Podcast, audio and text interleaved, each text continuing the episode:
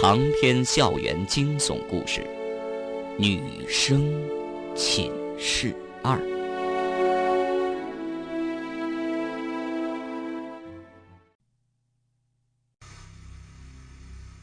诡异悠长的树枝再度伸延出来，勒着他的脖子，把他的头颅和躯干分离开来。树枝仿佛就是老榕树的手。拉开他的肚皮，探入他的胸腔、腹腔，把他的心、肝、肺、肾这些内脏器官一一的拉扯出来，贪婪的吮吸着。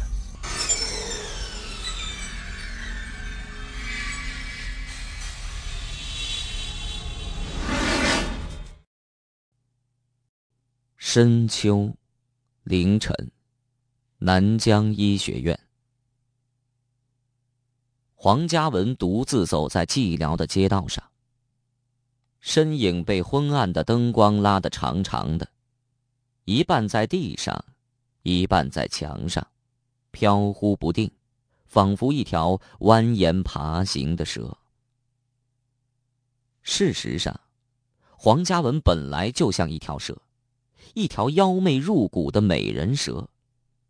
紧身的黑皮衣，蓝色的牛仔裤。夸张的性感身材，玲珑有致。微黑的脸蛋儿泛着青春期特有的嫣红，再加上那头迷人的蓬松卷发，野性十足。你是个魔鬼。每天晚上，他都会听到这句感叹，从老板、客人、乐手、侍应生等各式各样的男人嘴里听到。他是个领舞者。男人们感叹时，眼睛里闪着异样的光芒，刺得他不敢直视。他知道他们心中的想法：性，或者爱，但他不在意。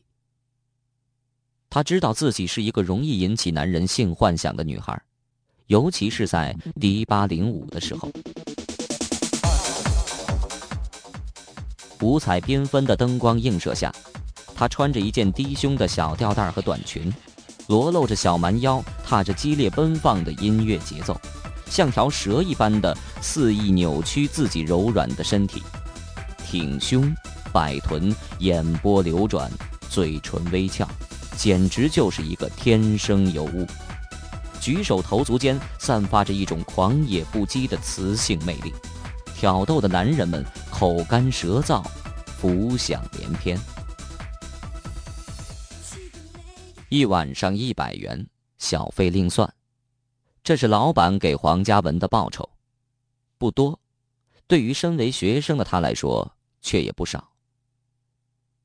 他并没忘记自己的身份，南疆医学院的大三学生。他是家长眼中的乖乖女，老师眼中的好学生，同学眼中的传统女生，文静典雅好学，不谈恋爱，对一切陌生男孩敬而远之。这种女生在大学里原本是要绝迹了。没有人能想到，这样的一个女生在夜晚会去那种地方捞钱。黄嘉文并不缺钱。家境富足，家人寄来的钱足够他日常开支了。可是他就是喜欢这样白天是明媚动人的天使，晚上是诱人犯罪的魔鬼。他也曾经感到过困惑，自己怎么会有两种迥然不同的性格？说是双重性格患者，却不像。他的头脑一直是清醒的，清楚自己在做什么。为此，他特意去看了点心理学的书籍，若有所悟。每个人都有自己的另一面，每个人也都有不为人知的心理隐疾，每个人都需要宣泄。这样也好，至少能让自己心理健康些。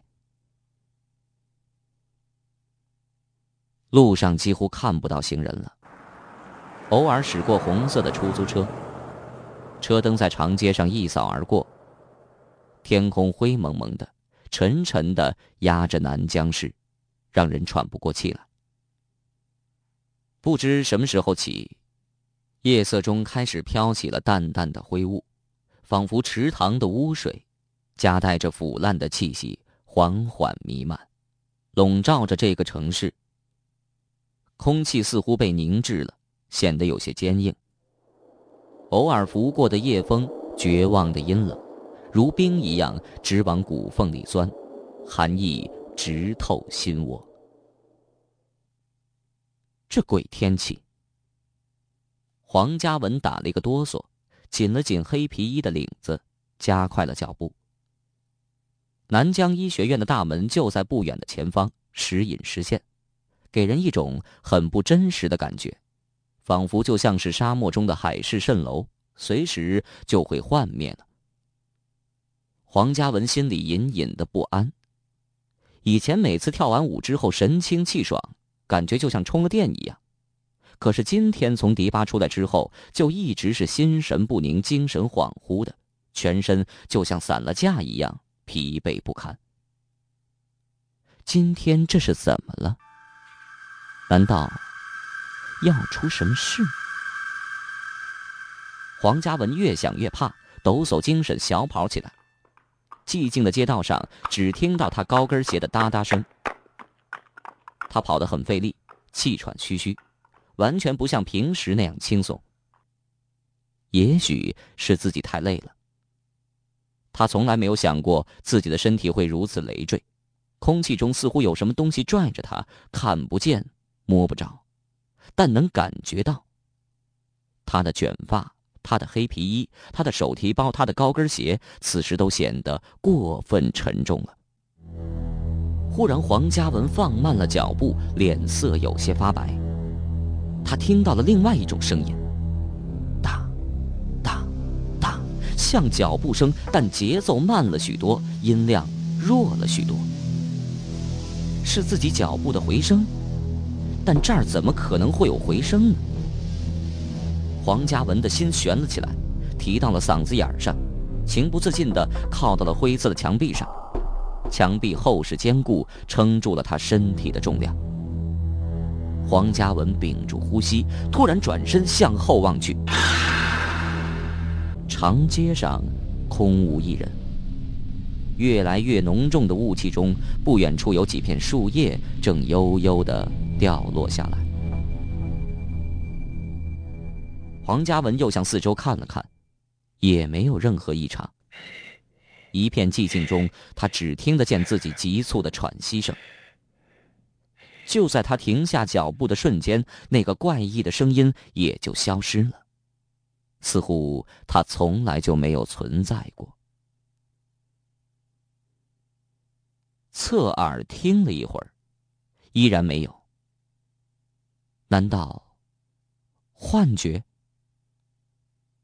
黄嘉文稍稍松了一口气。正要起脚间，怪异的脚步声再度响起来，哒，哒，哒，不紧不慢，很有节奏，越来越近了。黄嘉文的眼睛都不敢再眨一下，心惊胆战地盯着声音的来源。夜雾中缓缓地走出一个女人，身材高瘦，看不清面容。黄嘉文握了握暗藏在皮衣口袋中的带鞘小藏刀。强自镇定，调整呼吸，装作若无其事的样子，缓缓前行。擦肩而过的瞬间，他偷偷地瞥了一眼对面的女人，满脸沧桑，呆滞木然，华丽的浓妆却掩饰不住衰老的痕迹。原来只是一名风尘女子。黄嘉文摇了摇头，对自己的胆小感到好笑。在黄嘉文的身后，那个瘦高的女子停下脚步，回身瞥了他一眼，眼角挂着一丝不易觉察的鬼笑。那一刹那，瘦高女子的眼睛陡然明亮起来，如金属般闪闪发光。随即，女人的身体渐渐褪色，融入了淡淡的灰色夜雾中。一片破碎的白纸被夜风卷起。诡异的穿过了那个女人的身体，向远方飘走。这一切，黄嘉文并没有看到。几分钟之后，黄嘉文走到了南疆医学院。学院规定每天晚上十一点钟关门，现在都已经是凌晨时分了，铁门紧闭，看门的老人早就沉入了梦乡。黄嘉文没有停留，沿着医学院的围墙走了两百米左右，拐进了一条小巷，找到了医学院的另一处小门。小门同样紧闭着，但是这儿没有守门人。黄嘉文手脚并用，像猴子一样敏捷地爬上铁门，翻过，轻轻一跃，落在松软的草地上。学院中的雾气更浓了。也许是里面植物更多、更密集的原因。这些年，学院领导还是很重视校园环境建设的，在保留原来规模的基础上，还引进了不少成型乔木、香椿、梧桐、杨柳、樟树，各种常见树木都移植了一点就是没有榕树。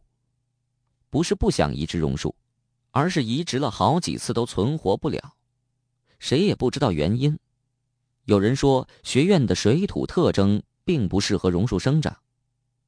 但是，月亮湖边上的小树林其实就是由一棵古老的榕树衍生而来的，冠盖云集，遮天蔽日，茂盛的很。无数枝条倒垂下来，钻入土中，独树成林，颇为壮观，还成了南江市医学院的标志性景观。雾气中似乎还有些腥味儿，是那种腐败的腥味儿，令人作呕的。这种腥味儿应该是从月亮湖里飘出来的。月亮湖原本是南疆医学院的最著名的自然景观之一，清澈明净，柳暗花明。但是那年突然刮来一场几乎疯狂的暴雨，暴雨没有间断的下了三天三夜。雨停之后，学生们惊奇的发现。月亮湖竟然变成了深不见底的暗黑色，如浓墨一般，并且开始散发出那种腐败的难闻的腥味儿。真难闻！黄嘉文伸手挥了挥，想要拨开眼前肮脏的灰雾，结果自然是徒劳的。他捂住鼻子，加快了脚步，匆匆的向女生宿舍走去。然而没走几步。他就听见刚才那个异常的脚步声再次响起。身处校园，他已经没有了刚才的恐惧，只是觉得奇怪：那个风尘女子不可能再跟上自己，这次又是谁呢？又走了一段，黄嘉文放慢脚步，直觉告诉他背后有人，而且绝对不是刚才那个女人。他屏息聆听背后动静，听到那人呼出一口粗气。他没有作声，越走越快，走到一个拐角处，突然急速转身。跟踪者没想到他会来这手，收脚不及，几乎冲到他的怀里。这是一个脸上还留着几分稚气的男生，长得倒也帅气，分边长发，鼻梁挺拔，眼睛黑亮黑亮的。穿着白色夹克和白色牛仔裤。跟踪行动已经暴露，男生神情十分羞涩，一时之间手足无措。黄嘉文轻声地说：“我就知道是你，你过来。”这已经是他第七次遇到这个白衣男生了。最近一段时期，几乎每周都有那么一天，他翻越小门回到医学院。总能够遇到这个穿一身白衣的男生。一开始他还以为仅仅是巧合，后来才渐渐明白了，这个白衣男生是在特意在这儿等他。不过男孩子倒也从来没有出格的举动，似乎这长夜里慢慢的守候，只为在暗处默默的看他几眼。白衣男生走近了，站在黄嘉文面前。似乎像是个做了错事的孩子一样，想要说话，可张着嘴结结巴巴吐出了几个字眼模模糊糊的。黄嘉文根本就没听清。你在说什么？黄嘉文歪着头，面露微笑，恶作剧般的紧紧盯着白衣男生，似乎要用眼神从他身上搜出些什么似的。白衣男生越发紧张了，一阵冷风掠过，他全身竟然开始站立起来。黄嘉文笑了，笑得花枝乱颤。他没想到白衣男生面对他时会如此的激动。亏你还是个男孩。下面的话他没说出来，以免伤了男孩子的自尊心。白衣男生摆了摆手，好容易才止住了自己的站立，断断续续的说：“你你你别误会，我我我只是受凉了，有点冷。”黄嘉文打断了白衣男生的话：“好了好了，我不想听你解释，我根本就不认识你，再见。”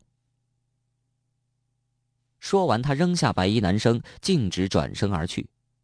都已经凌晨了，他只想快点回到自己的寝室，美美的睡上一觉，不想节外生枝。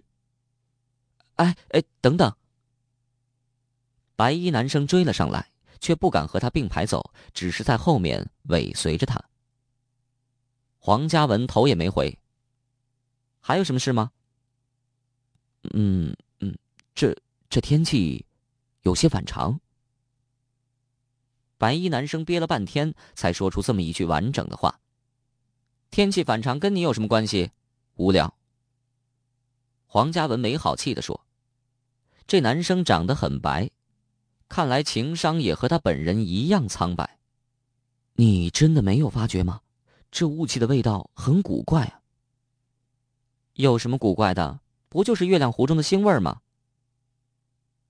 说话间，两人已经来到月亮湖的石桥上，越过石桥，沿着湖堤，穿过小树林，就是女生宿舍了。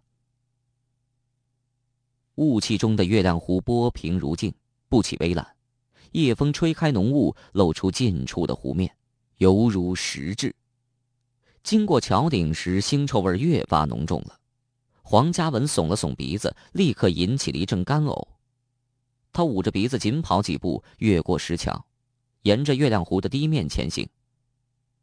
后面那个白衣男生跟着跑了过来，胆子突然大了，竟然走上前和黄嘉文并肩而行。我就说这雾气的味道古怪吧，你还拼命闻，真笨。黄嘉文哼了一声，没理他，身子稍微往湖堤的外面移了移。如果他还保持原来的路线，白衣男生就要被他挤下湖里去了。白衣男生见黄嘉文不理他，也不再说话，两人沿着湖堤默默而行。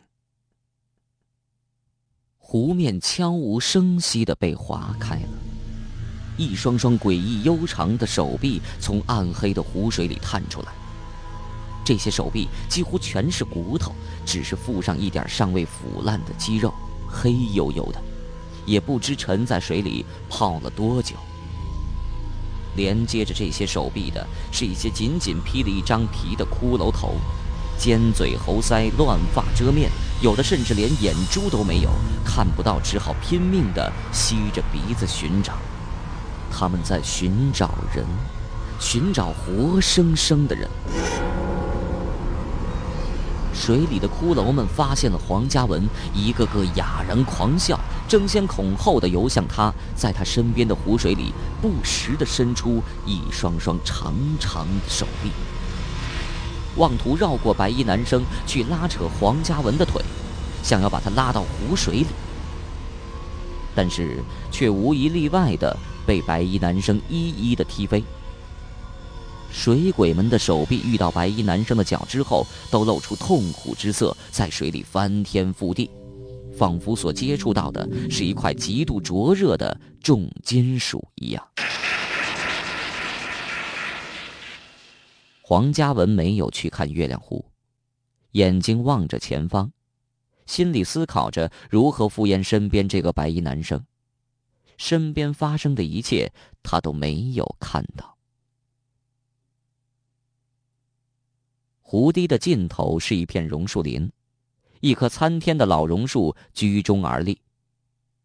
黄嘉文经过小树林时稍一犹豫，绕道而行。白衣男生有些奇怪：“哎，怎么了？为什么不直接穿过去啊？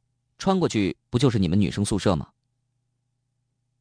黄嘉文白了他一眼，悠悠的说：“这棵老榕树快死了。”白衣男生微微一惊：“你怎么知道？”“我就是知道，这棵老榕树太老了，木气沉沉的，一点生机也没有。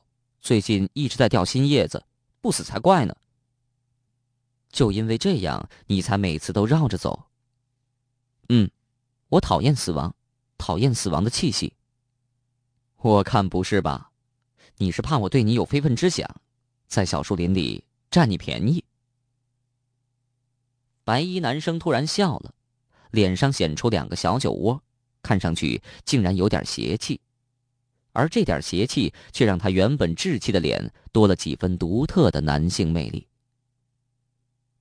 黄嘉文斜斜的看了他一眼，似笑非笑：“我怕你占我的便宜，哼，还不知道谁占谁便宜呢。”说真的，黄嘉文根本就不怕眼前这个男生。这男生长得还算讨人喜欢，真要亲近他的话，他还不想拒绝呢。古人说“郎才女貌”，现在的女生喜欢男貌胜过男才，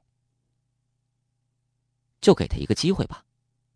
黄嘉文改变了主意，不再绕道，而是直接的穿越小树林。在他的身后，白衣男生嘴角浮现一丝诡异的冷笑，胜利者的笑容。像君临的上帝在嘲笑卑微的生物。风很冷，迷雾渐渐飘散。校园里的各种乔木一起呜呜作响，仿佛在低声的啜泣。月亮湖里的骷髅们一个个失望的看着黄嘉文的背影，摇着头叹息着，悄悄的潜入腥臭。肮脏的湖水中。